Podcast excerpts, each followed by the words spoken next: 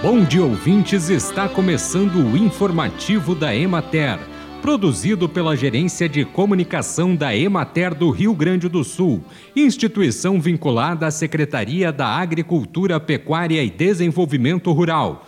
A apresentação é de Matheus de Oliveira, na técnica José Cabral. Municípios e escritórios municipais da Emater estão neste momento fazendo levantamento dos produtores rurais interessados na escavação de microaçudes, uma das ações que integra o avançar na agropecuária e no desenvolvimento rural. A Secretaria da Agricultura, Pecuária e Desenvolvimento Rural prevê um investimento de 66 milhões na construção de 6.025 microaçudes no estado, podendo se candidatar a receber as estruturas de armazenamento de água, agricultores e pecuaristas familiares, assentados da reforma agrária, comunidades indígenas e quilombolas.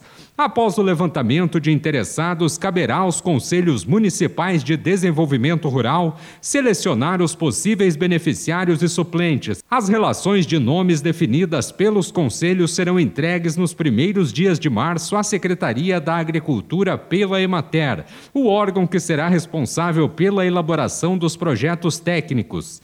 A partir disso, a Secretaria assinará os convênios com os municípios, estabelecendo o repasse do valor correspondente correspondente à escavação de, em média, 10 microaçudes para cada município. Pelo menos 487 prefeitos encaminharam à secretaria ofícios sinalizando interesse em aderir ao programa.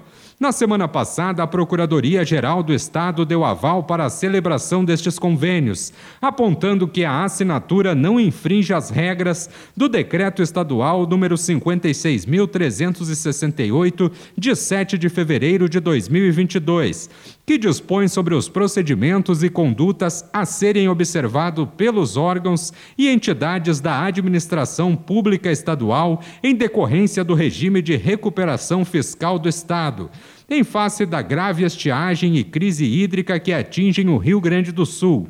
A PGE recomendou que os convênios sejam assinados com municípios que possuam decreto de situação de emergência homologado pelo Estado. No entanto, mencionou que poderá haver celebração com aquelas municipalidades sem decreto homologado, mediante a demonstração da situação de emergência ou necessidade de atendimento de serviço essencial, situação que terá que ser analisada caso a caso. Bem, e por hoje é isso, nós vamos ficando por aqui. Mas semana que vem tem mais informativo da Emater.